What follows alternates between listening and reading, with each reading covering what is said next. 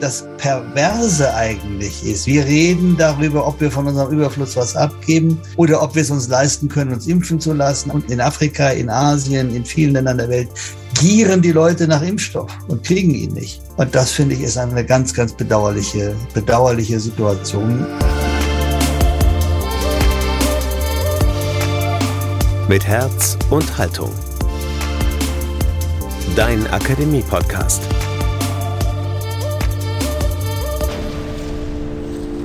Jetzt impfen, aber richtig. Ein Gespräch über Impfgerechtigkeit mit Frank Ulrich Montgomery und Weihbischof Anton Losinger. Ihr hört den Podcast aus der Katholischen Akademie im Bistum Dresden-Meißen. Herzlich willkommen. Das Impfen gilt vielen als Weg raus aus der Pandemie. Der Impfstoff ist da.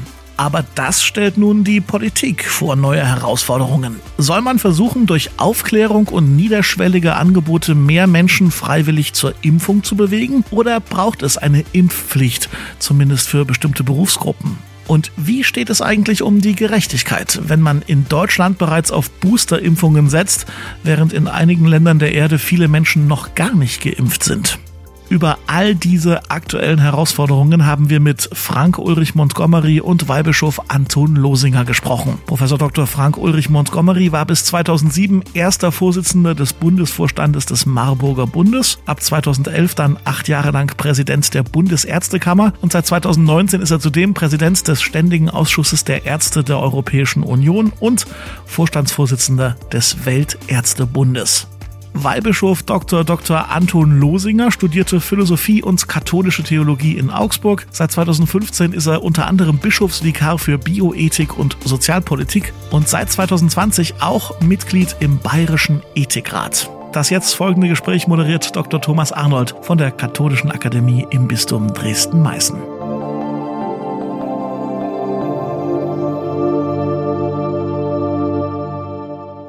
Herr Montgomery, in den letzten Tagen wurde veröffentlicht, dass es eine Impfpflicht geben soll. Der zukünftige Bundeskanzler hat sich gar ausgesprochen für eine Impfpflicht für alle.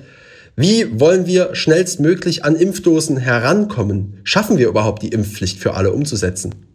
Impfstoff gibt es genug. Wir haben ein logistisches Problem, wie wir den Impfstoff in die Oberarme der Menschheit kriegen. Äh, der Impfstoff ist ja keine, kein, kein, kein Zuckerstückchen, sondern der Bedarf einer äh, ganz komplexen Logistik. Hier spielen übrigens auch ähm, die Firmen nicht sauber mit. Äh, bis heute gibt es keine Einzeldosen, die es Ärzten und äh, Pflegenden sehr erleichtern würden, das zu spritzen. Das erhöht den logistischen Bedarf. Aber am Impfstoff selber mangelt es nicht. Äh, wir brauchen äh, aber jetzt die Mitarbeit von Praxen, von Impfzentren, von Kliniken, von allen Menschen, in der Lage sind, äh, Impfstoff zu verabreichen und die sich damit auskennen und auch Risiken und Nebenwirkungen kennen. Aber dann könnte man das schaffen. Also ich bin erleichtert, äh, dass äh, inzwischen in der Politik sich diese Erkenntnis durchsetzt und dass wir auch langsam aus ähm, dem äh, aus dem sich gegenseitigen Belauern der Politik herauskommen und äh, wieder zu gemeinsamen Aktionen kommen. Herr Weihbischof, wir sind gerade kurz bei der Impfpflicht. Wir wollen natürlich international schauen, aber können Sie aus ethischer Sicht, aus christlicher Sicht eine Impfpflicht unterstützen oder sehen Sie es eher kritisch? Äh, Im Blick auf äh, die Abwägung der Risiken sehe ich ein ganz klares Pro für die Impfpflicht. Ich sehe das Problem vor allem darin, dass wir noch massiv Überzeugungsarbeit leisten müssen, gerade in dieser Gruppe der Nicht-Geimpften. Dort ist es nicht nur eine Frage der Bereitschaft, sondern auch äh, weithin mangelnder Einsicht. Hier muss vielleicht sogar auch damit gerechnet werden, dass eine Impfpflicht etwa im professionellen Bereich dazu führt, dass wir in Dilemmasituationen kommen. Zum Beispiel äh, in unserer Region in Bayern haben wir etwa bei äh, den Mitarbeitern in der Pflege, im Krankenhaus und in der Altenpflege eine Impfquote, die noch nicht deutlich über 60 Prozent geht. Hier wäre Luft nach oben, die sehr dringend ist, weil es ja auch um den Schutz gerade des Lebens und der Gesundheit von vulnerablen Gruppen geht. Aber äh, dieser Punkt, wie wir das erreichen können, ist uns noch nicht aufgegangen. Äh, deswegen klares Pro für die Impfpflicht, was der Deutsche Ethikrat ebenso wie der Bayerische Ethikrat soeben auch empfohlen hat. Das ist, äh, wie man heute so modern Deutsch sagt, alternativlos. Aber Herr Weihbischof, Hand aufs Herz, wenn die Caritas Sie fragen würde, Impfpflicht beziehungsweise die Leute impfen oder lieber möglichst die Leute betreuen, in dieser Dilemmasituation, die Sie geschildert haben, wem würden Sie den Vorzug geben? Welche Entscheidung? Es geht in äh, beiden Dimensionen. Die Frage etwa der Betreuung älterer Menschen in der Situation eines akuten Pflegemangels ebenfalls um Leben und Gesundheit, wie bei der Frage der Begegnung von Menschen, die nicht geimpft sind und damit infektiös für das Gegenüber sein könnten. Äh, wenn ich ein Wunder wirken könnte, würde ich beides wollen. Aber ehe ich äh, ein äh, Altersheim ohne Pfleger lasse, bleibt mir sozusagen nichts anderes übrig. Herr Montgomery, lassen Sie uns den Blick von Bayern, Mecklenburg-Vorpommern und Sachsen einmal auf die Welt richten. Sie sind ja Präsident des Weltärztebundes. Wir hatten während der Corona-Pandemie schon im Podcast mit Herz und Haltung Berichte aus Russland und Brasilien. Schildern Sie uns einmal bitte, wie ist weltweit im Moment die Lage dieser Pandemie und wie weit ist der Kampf vor allen Dingen dagegen? Sehr, sehr unterschiedlich. Es gibt Länder, in unserer näheren Umgebung, die sind absolut führend. Die haben das geschafft, was Weihbischof Losinger eben ansprach, äh, mit Überzeugung die Menschen zum Impfen bekommen. Das sind zum Beispiel Dänemark ganz nah oder Portugal. Äh, Im gesamten deutschsprachigen Raum gibt es aber eine merkwürdige Zurückhaltung gegenüber der Impfung. Also das betrifft Deutschland, Österreich und die Schweiz, so wie es bei uns ja auch eine merkwürdige Affinität äh, für alle möglichen Wunderheilungen durch äh, Kügelchen und Globuli gibt. Ich sehe da einen Zusammenhang. Und ähm, deswegen glaube ich, wir haben Fransen am Bart äh, von der Aufklärung und von dem Versuch, die Menschen zu überzeugen. Jetzt brauchen wir ein bisschen mehr. Wir brauchen deswegen mehr Impfpflicht. Ich sage bewusst Pflicht und nicht Zwang aus zwei Gründen. Erstens, ich kann mir überhaupt nicht vorstellen, dass man jemanden zum Impfen mit der Polizei vorführt. Das ist gegen den Zwang. Und zweitens, eine Pflicht impliziert immer auch Rechte. Und das ist ein Wechselspiel. Wer also sich der Impfpflicht entzieht, wird auf einige seiner Rechte verzichten müssen, wie zum Beispiel den Besuch von Theatern oder Kinos oder Gaststätten oder ähnlichen. Die Liste wäre lang. Das ist dann so eine kleine implizite Impfpflicht, mit der wir äh, die Menschen bekommen. Ich bin froh, dass wir inzwischen die Entscheidung der Politik haben, äh, so etwas zu machen. Andere Länder haben mit Impfpflichten gute Erfahrungen gemacht, vor allem in den totalitären Staaten. Ich sage das äh, in Tüttelchen, weil wir wollen natürlich keine totalitären Systeme haben, auch nicht bei dem Impfen. Äh, aber es gibt offensichtlich eine Grenze, wo man dann auch mal aufhören muss, den Versuch zu machen, mit Aufklärung es zu erreichen. Und da muss man dann etwas härtere Maßnahmen einsetzen. Ein letztes Wort zu den Mitarbeitern. Herr Rosinger wies äh, auf das Dilemma hin, dass uns Menschen verlassen könnten aus dem Beruf, wenn sie äh, sich einer berufsbezogenen Impfpflicht unterziehen müssten, insbesondere im pflegerischen Bereich. Frankreich und Österreich haben diese Erfahrung nicht gemacht. Als Drohung steht das immer im Raum. Aber das kann man bisher in den Zahlen in Frankreich und Österreich nicht nachweisen oder ablesen. Ich glaube auch hier, man muss manchmal sich äh, den Argumenten dann auch mit Konsequenz entgegenstellen und nicht immer gleich sofort einknicken, wenn einem solche Tüttelchen Totschlagsargumente, Tüttelchen äh, entgegengehalten werden. Ich bin guter Hoffnung. Die jetzige vierte Welle werden wir damit überhaupt nicht mehr brechen. Die läuft, äh, die können wir nur ja. noch behandeln. Aber die fünfte Welle, die können wir vielleicht verhindern am Ende werden wir vielleicht eine Welle auch nur verhindern können, wenn es international gerechter zugeht. Wenn ich auf die Zahlen der Verimpfungen schaue, sind inzwischen Stand Ende November 2021 7,71 Milliarden Impfdosen verteilt worden. Und auf der anderen Seite sind Länder wie zum Beispiel Nigeria oder Äthiopien nur drei Prozent der Bevölkerung geimpft. Jetzt würde ich behaupten, dass diese Länder nicht auf Kügelchen vertrauen und wahrscheinlich auch keine Impfpflicht haben, sondern einfach keinen Impfstoff haben. Herr Montgomery, wie ist dagegen vorzugehen? Absolut richtig. Wir haben von Anfang an darauf hingewiesen, dass der Impfstoff natürlich global verteilt wird. Und wir müssen die Welt impfen, nicht nur uns selber. Das ist äh, im Grunde genommen die Botschaft.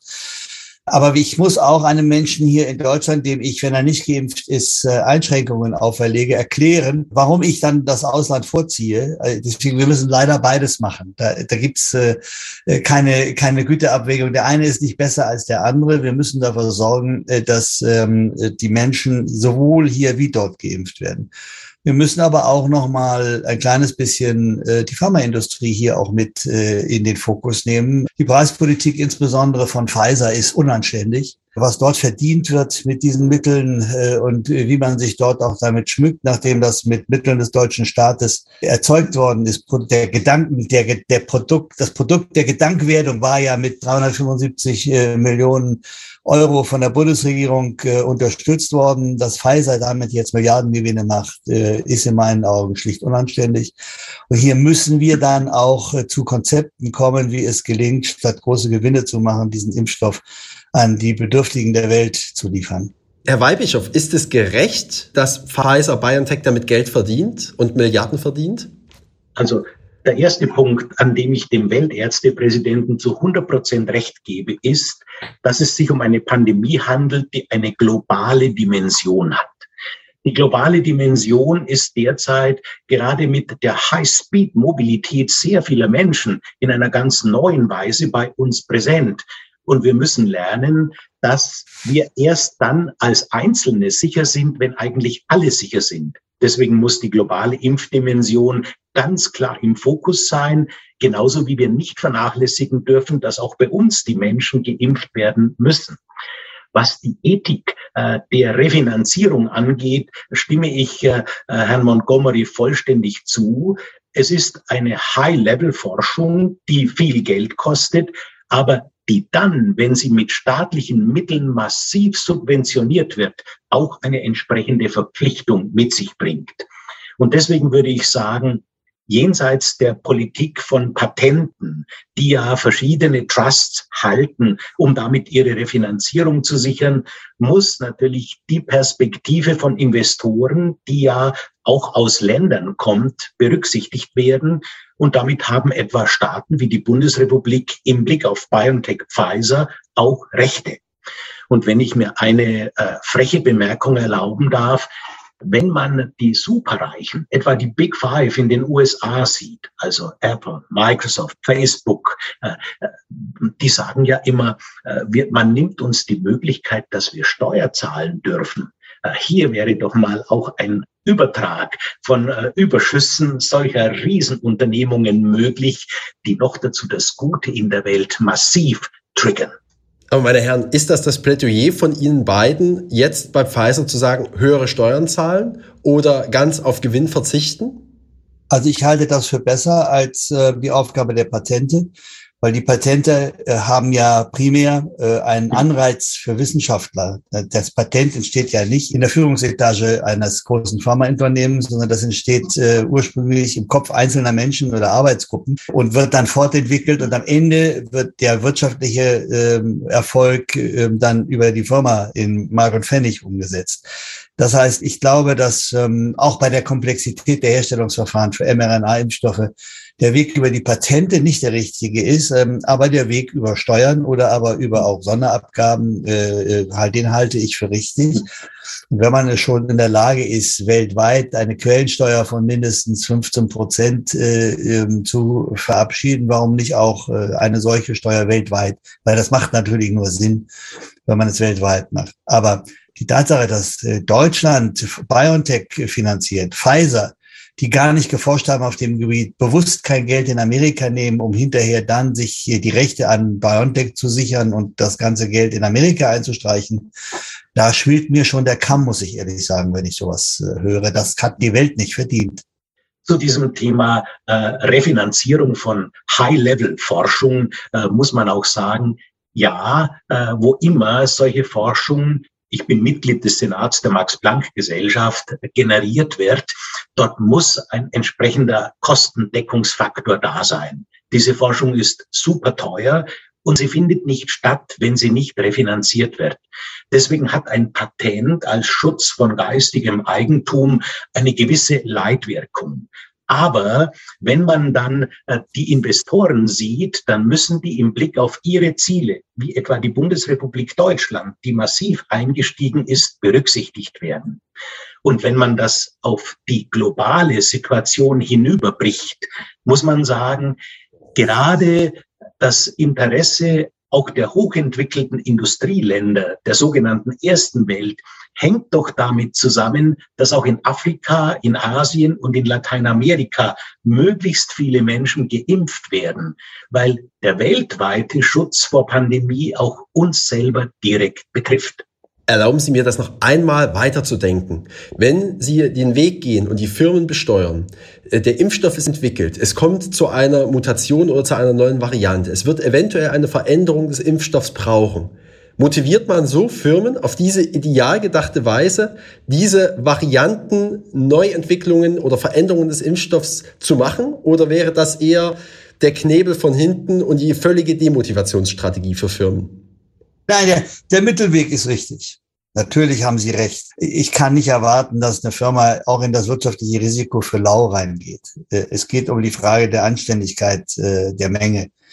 Und ich finde, darüber müssen wir uns unterhalten. Äh, und Sie haben völlig, ich meine, dass das Ehepaar, das Biontech betreibt, hier äh, außer Frage steht, äh, die ja auch sofort reagieren, die ja jetzt auch auf die Omikron-Variante sofort mit der Produktion einer entsprechenden Impfstoffvariante reagieren. Das ist alles richtig und gut und das muss auch sein. Aber wir müssen aufpassen, dass wir hier nicht äh, auch dann wieder, und ich äh, merke das ja auch an mir selber, so alte Kapitalismus-Vorurteile äh, bedienen.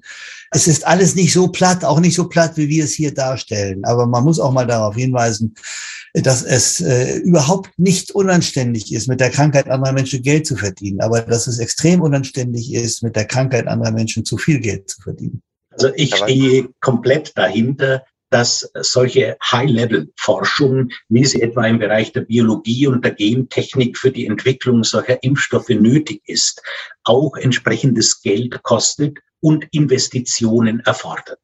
Das kann natürlich privatwirtschaftlich gemacht werden. Es muss hoch und schnell reaktiv sein, um auch auf neue Varianten und Modifikationen von Viren sofort reagieren zu können, was die staatliche Möglichkeit des Eingreifens und auch des Förderns anbelangt, halte ich es immer wieder mit dem Begriff, dass Steuern auch etwas mit Steuern zu tun hat und dass auch durch Steuerpolitik ein Staat, eine EU ganz klare Marschrichtungen befördern und vorwärts bringen kann. Herr Montgomery, weltweit ist mit dem Aufkommen der Impfstoffe die Idee von COVAX entstanden. Also ein Solidaritätsgedanke, dass die reichen Staaten in einer Solidargemeinschaft den ärmeren Staaten Impfstoffe bezahlen, abgeben, spenden und gerecht verteilt werden. Plan und Wirklichkeit entwickeln sich dann aber inzwischen sehr weit auseinander. Ist diese Idee von COVAX weltweit gescheitert? Nein. Also das würde ich äh, wirklich sagen, ist nicht gescheitert, aber nichts geht so schnell wie gedacht. Das ist hier eher das Problem. Äh, außerdem haben wir die anderen äh, Varianten, die dann immer wieder Bedarfe auch äh, in den reichen Industriestaaten hervorrufen. Und wir haben zwei weitere Probleme. Die Logistik dieser Impfstoffe bedingen erstens die Unmöglichkeit, die überall zu produzieren, weil ähm, sie können nicht einfach mal eben eine Produktionsstelle in ein 50 Grad warmes Gebiet äh, stellen, äh, sondern und sie müssen irrsinnige Qualitätssicherungskriterien erhalten. Selbst in, in Deutschland hat der Umbau der Fabrik in Marburg-Gießen die ja schon vorher solche Impfstoffe produziert hat, über drei Monate gedauert, ein irres Geld gekostet und wahnsinnig hohe Qualitätssicherungsanforderungen mit sich gebracht. Deswegen geht das, äh, geht also die Produktion vor Ort nicht so einfach und auch die Bezahlung, der Einkauf ist eben sehr schwierig. Aber es gibt ein weiteres Problem. Äh, Länder, die keine funktionierende Gesundheitsversorgung haben, schaffen es auch nicht, den Impfstoff an die Menschen zu bringen. Das erleben wir sehr gut äh, im mittleren Afrika. Und es ist in meinen Augen auch ein bedauerliches Versagen der WHO, die zwar, also der Weltgesundheitsorganisation, die es nicht schafft, hier Gesundheitsversorgungsstrukturen aufzubauen. Und das geht ja weit über COVAX äh, hinaus, äh, um den Impfstoff an den Mann zu bringen und die Frau. Das ist das Problem, was wir momentan haben. Da müssen wir äh, arbeiten, alle zusammenarbeiten. Und ähm, das wird ein noch bisschen dauern. Ich bin deswegen trotzdem zutiefst beeindruckt, dass wir schon 7,1 Milliarden Impfdosen verimpft haben. Das ist schon eine grandiose Leistung. An welcher Stelle müsste die neue Bundesregierung nachsteuern? Zuallererst mal eine Bestandsaufnahme, wie viel Impfstoff verbrauchen wir, wie viel können wir abgeben. Das darf nicht in dem Chaos enden, äh, was wir am Anfang der Impfkampagne hatten. Äh, zweitens äh, auch äh, durchaus äh, Mittel äh, einsetzen, um die äh, Impfstoffe zuzukaufen. Vielleicht müsste die Europäische Union auch etwas äh, äh, großzügiger sein bei dem Einkauf von Impfstoffen aus Ländern, die vielleicht bei uns keine Zulassung haben, die aber woanders dann zugelassen sind, dass man das auch finanziert. Sie wissen, wir haben in Europa bisher nur vier Impfstoffe zugelassen, obwohl es weltweit äh, nach meiner Kenntnis inzwischen fast eine dreistellige Anzahl gibt die allerdings auch andere Wirkprofile haben, aber das sollte man finanzieren, wenn andere Länder die haben wollen. Und äh, schließlich, äh, wir sollten auch daran denken, nicht nur äh, Geld zu geben oder Impfstoff zu geben, sondern auch Struktur äh, aufzubauen, um den Impfstoff zu verimpfen. Herr Weibischof, lassen Sie mich noch einmal am Impfstoff fragen und noch nicht auf die Logistik schauen. Deutschland hat für das Jahr 2021 100 Millionen Impfstoffdosen zur Abgabe freigegeben. Das Ziel ist noch nicht erreicht, aber viel problematischer finde ich die Mitteilung, dass man 5,8 Millionen Dosen BioNTech-Impfstoff im Moment zurückhält, weil im eigenen Land die Nachfrage nach diesem Impfstoff gestiegen sei. Ist das nicht egoistisch? Die Frage äh, der Versorgung der Menschen äh, bei uns in der Bundesrepublik Deutschland derzeit etwa mit der dritten, der Boosterimpfung, tritt natürlich in eine Konkurrenz mit der Impfung oft der ersten in sehr vielen sogenannten Entwicklungsländern. Und ich muss Herrn Montgomery an diesem Punkt recht geben. Es ist natürlich gerade dort eine Frage der Infrastruktur in der Versorgung. Das hat auch äh, der langjährige Minister für wirtschaftliche Zusammenarbeit und Entwicklung, der im Übrigen aus dem Allgäu kommt, sehr deutlich gesagt, ja, wir brauchen dringend einen Anstieg der Impfung, der Erst- und Zweitimpfung äh, in den sogenannten Ländern der dritten Welt, vor allem Zentral- und Südafrika. Aber äh, wir müssen auch sehen, dass gleichzeitig bei uns in der Bundesrepublik äh, die entsprechenden Leistungen vorgehalten werden. Er macht nicht nur darauf aufmerksam, dass etwa in Zentralafrika es an Infrastrukturbedingungen scheitert, sondern auch an politisch-sozialen Konstellationen wie etwa korrupte Regime und Systeme, an denen das Ganze gegen die Wand fährt. Ich kann den Minister nur unterstützen, wir müssen hier wie Sisyphus dranbleiben, das Möglichste zu tun, sowohl was die Boosterimpfung bei uns angeht, als auch was die Erst- und Zweitimpfung in Afrika angeht. Noch einmal mit dem Gedanken, in einer globalisierten Welt mit einer High-Speed-Mobilität ist niemand hier bei uns sicher, solange nicht alle sicher sind. Herr Weihbischof, das ist in der Theorie sehr nachvollziehbar. In der Praxis gibt es natürlich nur eine gewisse Anzahl von Impfdosen, neben allen Strukturproblemen, die Sie eben geschildert haben. Das klingt mir ein bisschen wie St. Martin im 21. Jahrhundert. Aber am Ende frieren doch beide. Oder anders gesagt, wie viel dürfen denn die reichen Länder abgeben, um ihre Situation nicht zu gefährden? Denn wenn der Mangel an Impfstoff da ist und man zugunsten einer Erst- und Zweitimpfung auf die dritte Boosterimpfung verzichtet, gefährdet man doch im Ernstfall das eigene. Ohne die medizinische Komponente, die Herr Montgomery hier beantworten wird, äh, jetzt wegzunehmen, spreche ich einfach aus sozialpolitischer und ökonomischer Gerechtigkeitserwägung.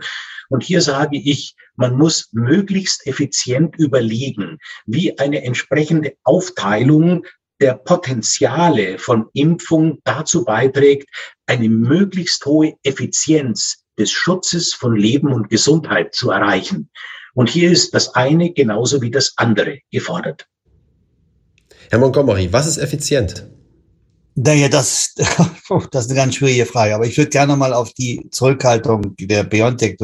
Das geschieht ja, weil wir so viel moderner den anderen mRNA-Impfstoff Impfstoff auf Lage haben. Da bemerken wir ja auch etwas in unserer Gesellschaft Schizophrenes. Als Sie das letzte Mal mit einer Verletzung im, in der Unfallaufnahme waren und man Sie gefragt hat, ob Sie gegen Tetanus geimpft werden äh, müssen, haben Sie da gefragt, von welcher Firma der Impfstoff kommt? Also das ist eine groteske Debatte, die wir haben. Ich persönlich bin zweimal mit BioNTech geimpft und ich wünsche mir für meine dritte Impfung sogar extra moderner, weil ich auf die Art und Weise mir meinen Antikörpercocktail viel weiter erstrecken kann. Also hier werden Debatten, Scheindebatten jenseits dieses wissenschaftlichen Denkens geführt. Und wir gehen da aber auch auf Dinge ein, die sind absolut grotesk. Das mindert übrigens, und damit bin ich bei Ihrer Frage Effizienz, weil nochmal, äh, wir haben genug Impfstoff, wir haben mRNA-Impfstoffe, die genial sind. Die, sind übrigens inzwischen die am meisten und best untersuchten Impfstoffe der Welt überhaupt. Und es gibt irre, Studien mit irrsinnigen Mengen. Sie haben gesagt, 7,1 Milliarden Menschen sind geimpft, davon über eine Milliarde mit äh, mRNA-Impfstoffen. Und wo sind denn überall die Impftoten und die Impfkranken und ähnliches, die da immer apostrophiert werden von irgendwelchen Menschen? Also von daher Effizienz wir haben ein kleines bisschen nicht so sehr ein Effizienzproblem, wir haben ein Kommunikationsproblem, wie wir das alles mhm. rüberbringen. Und ähm, damit schließt sich fast wieder der Bogen zum Anfang ja. unserer, äh, unseres Gespräches. Aber ich sage es nochmal, Kommunikation in einer offenen Gesellschaft äh, provoziert äh, Gegenkommunikation, die Prüfung des Inhaltes ist schwierig. Ich habe eine lange Telefonkonferenz mit ähm, der Europäischen Kommission gehabt und wir haben uns darauf geeinigt, wir müssen mal versuchen, bei der Europakommission in einfacher Sprache Facts, also True and False, äh, richtig und falsch, eine Datenbank zu machen, in die jeder Bürger sich einloggen kann. Ob er es dann tut, ist immer noch eine Frage zweiter Art, wo aber diese ganzen Fake-Argumente, die da rumlaufen, ähm, mal widerlegt werden. Weil es muss einfach für den Bürger, für den, den wir noch erreichen, muss es einfach möglich sein, äh, sich zu informieren, weil Sie können als Arzt jemanden, der total unsicher ist über die medizinische Maßnahme, die Sie mit ihm veranstalten wollen, das kriegen Sie nicht hin auf Dauer. Das, äh, das geht nicht. Also wir müssen die Leute, da bin ich dann wieder auch am Anfang bei überzeugen.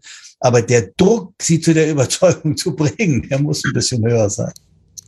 Wir hatten vom Druck am Anfang gesprochen. Das andere ist natürlich die offene Gesellschaft und die Kommunikation oder auch die Entscheidung dagegen. Herr Montgomery, wie erleben Sie es denn in anderen Gesellschaften, die Akzeptanz des Impfstoffes? Liegt es auch daran, dass es in anderen Gesellschaften eventuell eine niedrigere Impfquote gibt?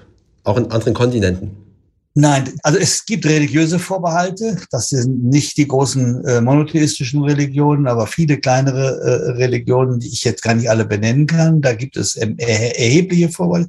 Es gibt hier eine große Verantwortung, insbesondere im, im, im im großen Islambereich gibt es viele äh, vor Ort Imame, die das Falsche predigen, muss ich mal wirklich sagen in diesem Fall. Und es gibt ähm, äh, das Logistikproblem, äh, äh, das wir, das wir da haben. Also ähm, wie kann man den Menschen, da wissen Sie, das Perverse eigentlich ist. Wir reden darüber, ob wir von unserem Überfluss was abgeben oder ob wir es uns leisten können, uns impfen zu lassen. Ein Drittel der Leute sagt, ich will mir aber gar nicht impfen lassen. Und in Afrika, in Asien, in vielen Ländern der Welt gieren die Leute nach Impfstoff und kriegen ihn nicht.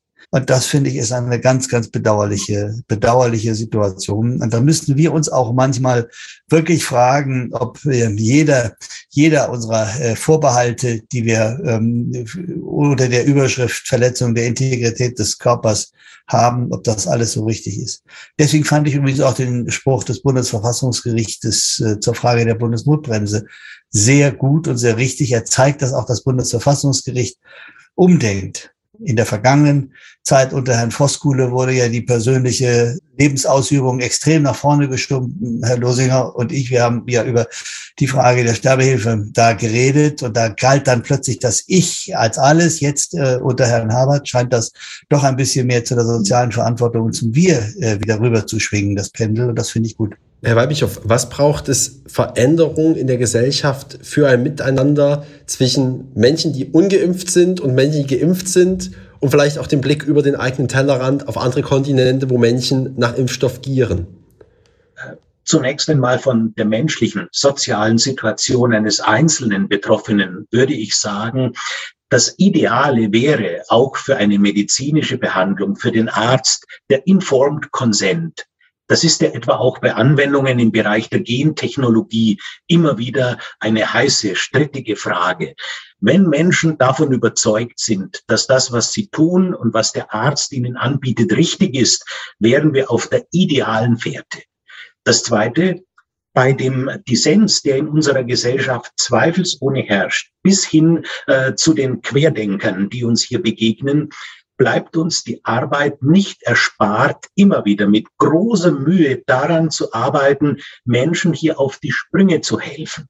Und ich denke, auch Ärzte werden immer wieder zustimmen, dass der große Philosoph Sokrates nicht recht hat, als er damals sagte, der Mensch, der das Gute erkennt, wird es auch tun. Diese idealistische Position äh, ist an vielen äh, der Prozessions- und Demonstrationsteilnehmern gescheitert. Aber, und hier rechtfertige ich auch in einer sozialen und gesellschaftlichen Situation den Zwang, es geht niemals um den einen Denker allein, es geht um eine Gesellschaft. Es geht um eine Infektion, in der andere Menschen betroffen sind. Und es geht darum, dass insgesamt in einer solchen Infektionssituation vor allem vulnerable Gruppen zuerst betroffen sind. Und wenn ich es hier mit einem der leider viel zu früh zurückgetretenen Bundespräsidenten unserer Republik halten darf, Horst Köhler, der einmal sagte, eine Gesellschaft zeigt ihr wahres humanes Antlitz immer daran, wie sie mit den Schwächsten in ihrer Mitte umgeht. Und da sehe ich tatsächlich auch noch eine soziale Legitimation für eine Impfpflicht, die die vulnerablen Gruppen im Auge hält. Das ist übrigens auch das, was uns als Ärzte treibt. Es gab ja mal vor einem Vierteljahr auch so eine Bewegung, die von Freedom Day und ähnliches redete, die die Idee hatte, alle haben ein Angebot bekommen, sich impfen zu lassen. Alle sind zweimal erinnert worden. Wer es jetzt immer noch nicht getan hat, muss dann halt die Folgen tragen. Das ist eine Philosophie, äh, die ist für mich Sozialdarwinismus. Das, das kann ich, dem kann ich nicht folgen. Also ja, ja. ich, so wie ich übrigens auch jeden Ungeimpften, wenn er mit seiner Covid-Erkrankung in die Klinik kommt, genauso behandle wie einen Geimpften oder einen anderen. Wir kennen keine Schuldzuweisung bei der Krankheit. Wir behandeln ja auch Raucher. Da müssen wir als Ärzte einfach sagen, das ist unser Ethos, jeden gleich da zu behandeln. Aber bei der Prävention, da können wir dem einen oder anderen manchmal ein bisschen auf die Sprünge, Sprünge helfen, sei es auch mit ein bisschen Pflicht oder Zwang. Ich sehe Pflicht immer im Wechselspiel mit Rechten. Und das müssen wir mehr klar machen den Menschen. Herr Montgomery, das ist natürlich eine juristische Perspektive mit Pflicht und Rechten. Wenn ich nochmal auf die ethische Perspektive schaue, die Bundeskanzlerin sprach im April von Vergebung. Im Moment wird groß gesprochen von Nächstenliebe, Solidarität und Verantwortung. Braucht es auch das Stärkerreden von Schuld über Schuld? Hilft ja nichts. Also wir werden, wissen Sie, eine Schuld im strafrechtlichen Sinne werden Sie hier nicht konstruieren, will auch keiner. Ich, ich bin komplett gegen die rückwärtsgewandte äh, äh, Wahrnehmung der Dinge. Ich gucke nur nach vorne. Ich habe mich in den letzten Tagen gefreut über die Aussagen, äh, dass wir jetzt eine Impfpflicht bekommen. Ich frage mich nur, warum nicht gleich? Warum muss das jetzt wieder bis Februar, März dauern? Aber so Gott will, seitdem auch dann das gemacht, weil es wird diese Welle eh nicht mehr brechen. Nein, die Rückwärtsbetrachtung, die haben alle, da hat übrigens der Jens Spahn total recht gehabt. Ganz am Anfang hat er uns mal gesagt, wir werden uns viel verzeihen müssen dass er selber der ist, dem wir mit am meisten verzeihen müssen, hat er dabei wahrscheinlich nicht äh, äh, im Auge gehabt, aber ähm, so ist es. ja, aber so ist es nun mal. Ähm, und ähm, wir werden äh, mit der rückwärtsgewandten Wahrnehmung äh, irgendwann mal politisch aufräumen können, aber das ist momentan überhaupt nicht meine Optik. Dem stimme ich voll und ganz zu etwa auch äh, im Blick auf das Vorwärtsschauen, wenn Alena Büchs, die Vorsitzende des Deutschen Ethikrates, heute sagte, sie sieht im Blick auf eine allgemeine Impfpflicht durchaus die Berechtigung, dass Menschen, die nicht geimpft sind, in ihrer Bewegungsfreiheit eingeschränkt werden dürfen, um die Gefährdungen für andere äh, zu vermeiden. Ich hätte mir fast gewünscht, dass das früher so gesagt worden wäre. Ich darf und, mir erlauben, lieber Herr Losinger, wenn ich da mal einmal reinhake, also ich fand die Positionierung des Ethikrats ziemlich unterirdisch. Jetzt will ich nicht, rückwärts kann man über Schuld reden. Aber äh, dieses Rumgeeier äh, bis zu diesen Stellungnahmen jetzt, ich weiß nicht, ob das der internen Hygiene des Ethikrats geschuldet war, aber ich fand, der Ethikrat hat sich äh, nicht mit Ruhm bekleckert in, in dieser Frage, in der Behandlung dieser Frage in den letzten Monaten wir uns Herr Montgomery ja aus dem Ethikrat von früher her noch gut kennen, äh, wenn Sie sich da zurückerinnern, äh, zum Beispiel die Frage dementielle Erkrankungen und so weiter. Äh, ich glaube, früher war der Ethikrat konturschärfer, wenn ich das so sagen darf. Und wenn man sich für die Zukunft auch im Blick auf die Eindeutigkeit von Äußerungen eines wünschen dürfte in diesen medizinethischen Diskussionen, dann würde ich sagen, dass auch im Blick auf Impfleugner der erste Grundsatz der allgemeinen Logik Geltung behalten müsste, nämlich dass zur gleichen Zeit und am gleichen Ort nicht das eine und sein Gegenteil gleichzeitig wahr sein kann. Schauen wir noch einmal nach vorn. Ich möchte gerne noch mal den Blick nicht nach zurückwenden, sondern nach vorn äh, blicken. Der Landesärztepräsident in Sachsen, Bodendieck, warnte kürzlich, es käme in Sachsen zur Triage. Der Krankenhauskoordinator für Sachsen, Professor Albrecht, widersprach. Fakt ist, in Sachsen werden in wenigen Tagen Intensivbetten fehlen und ob das Ausfliegen für alle möglich ist, bleibt offen. Käme es also zur Triage, hat die Divi Kriterien erarbeitet, auch die kann man gut oder schlecht finden, aber es werden wahrscheinlich Menschen auf der Strecke bleiben. Wie soll unsere Gesellschaft damit umgehen? Schrecklicherweise haben beide recht, sowohl Bodendieck wie Albrecht. Ähm, Bodendiegs Positionierung ist die nüchterne eines Medizinfunktionärs von außen. Die von Herrn Albrecht äh, ist die eines damit direkt betroffenen äh, Krankenhausarztes. Wir tun alles, um Triage zu vermeiden. Triage ist die entsetzlichste Entscheidung, die Sie als Arzt überhaupt treffen können. Deswegen haben wir übrigens seit äh, Jahrzehnten Kurse in diesem schwierigen Feld angeboten. Das betrifft mehr die Militärmedizin, aber bedenken Sie, Triage fand zum Beispiel auch bei den großen Zugunglück in, äh, damals in, äh, in Niedersachsen äh, statt, weil vor Ort mussten sie einfach entscheiden, wen sie zuerst ins Krankenhaus fliegen. Das sind Triage-Entscheidungen. Und deswegen haben nicht nur die Divi, sondern auch die Bundesärztekammer, zu deren Vorstand ja Herr Bundendick zum Beispiel gehört, schon vor einem Jahr grundsätzliche Handreichungen für Ärzte entwickelt, weil wir müssen, wir können den einfachen, den einzelnen Arzt vor Ort ja auch nicht im Regen stehen lassen bei diesen Entscheidungen. Wir müssen versuchen, ihm irgendwas an die Hand zu geben, wonach er das machen kann. Aber wir Krankenhausärzte versuchen alles, was in unserer Hand und unserer Möglichkeit steht, um diese entsetzliche Entscheidung zu vermeiden. Und das, dazu gehört eben auch das Rumfliegen in Medevacs und diese Menschen. Wir haben in Hamburg jetzt vier Patienten aus Sachsen äh, genommen. Und äh, nur das ist alles doch nur Tropfen auf den heißen Stein. Wenn so ein Medevac auf einmal sechs Leute mitnimmt, wir aber von 6000 reden, die wir demnächst haben, dann sehen Sie allein schon, was für hilflose Versuche das sind, Triage zu vermeiden. Wenn es uns jetzt nicht gelingt, durch Kontaktbeschränkungen die Wucht der Welle zu brechen, und es gibt ja die ersten Anzeichen, dass das klappen könnte, wenn es uns jetzt nicht gelingt, das zu brechen, dann werden wir triagieren müssen. Und verstehen Sie vielleicht manchmal all unser Warnen und Werben und auch manchmal unsere rückwärtsgewandte und Schuldzugewiesen und ich weiß nicht was alles Kommunikation unter dem Aspekt, dass wir genau diesen Schritt vermeiden müssen, weil der spaltet unsere Gesellschaft wirklich massiv. Und einem einfachen, einfachen, natürlichen Arzt vor Ort zumuten, zuzumuten, die Entscheidung zwischen der 30-jährigen Mutter von zwei Kindern und dem 80-jährigen Raucher treffen zu müssen, äh, wen er jetzt auf das Intensivbett nimmt, das wollen wir vermeiden. Herr Weidbischof, wie soll im Ernstfall eine Gesellschaft genau damit umgehen, wenn es dazu kommen sollte? Ich muss Herrn Montgomery äh, auch aus ethischer Perspektive dringend in dieser Sicht der Dinge unterstützen. Eine Triage-Entscheidung, also eine Priorisierung von Patienten zugunsten ihrer Lebensrettung hat immer etwas Tragisches an sich und ist ausweglos. Wenn man demgegenüber sieht, dass äh, Triage-Entscheidungen im Vorfeld schon in bedeutender Weise entschärft werden könnten, dass Menschen mitmachen, indem sie sich impfen lassen und damit das Potenzial des Problems schon bedeutend reduzieren, dann denke ich, müsste jedem, der einigermaßen logisch äh, und auch mitbürgerlich denkt, klar werden, wie wichtig das wäre. Und im Blick auf die Frage der Dimension, die das noch erreichen könnte, wenn die Impfstruktur, die ja eigentlich alternativlos wäre, derzeit um sich greift, dann wird die Frage der Verantwortung noch sehr viel größer werden.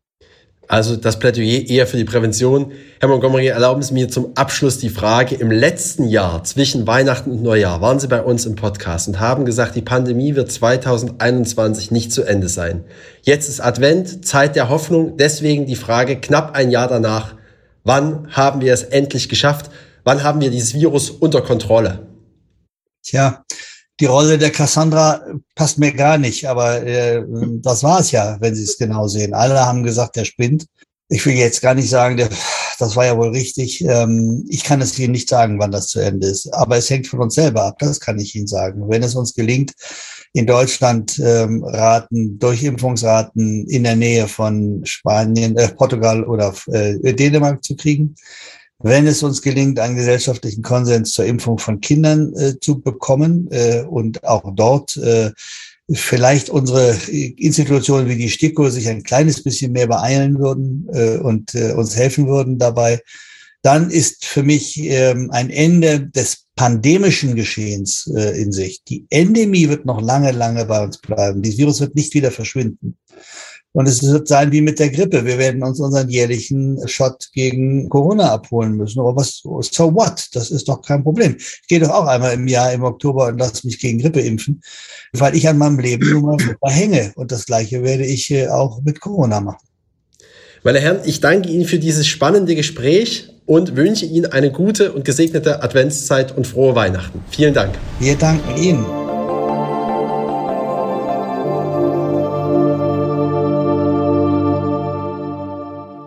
Thomas Arnold im Gespräch mit Weihbischof Anton Losinger und Weltärztebundchef Frank Ulrich Montgomery. Eure Meinungen zu diesem Thema interessieren uns wie immer brennend, deswegen her damit. Bitte per Instagram oder Facebook oder über die Website der Katholischen Akademie lebendig-akademisch.de. Und um auf diesem Kanal hier künftig nichts mehr zu verpassen, abonniert uns bitte. Das ist und bleibt kostenlos und auf diese Weise kommen alle neuen Folgen direkt zu euch im Podcast-Player eures Vertrauens.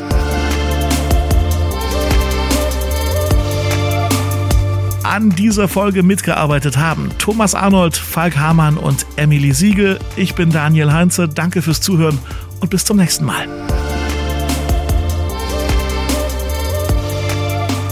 Mit Herz und Haltung. Dein Akademie-Podcast.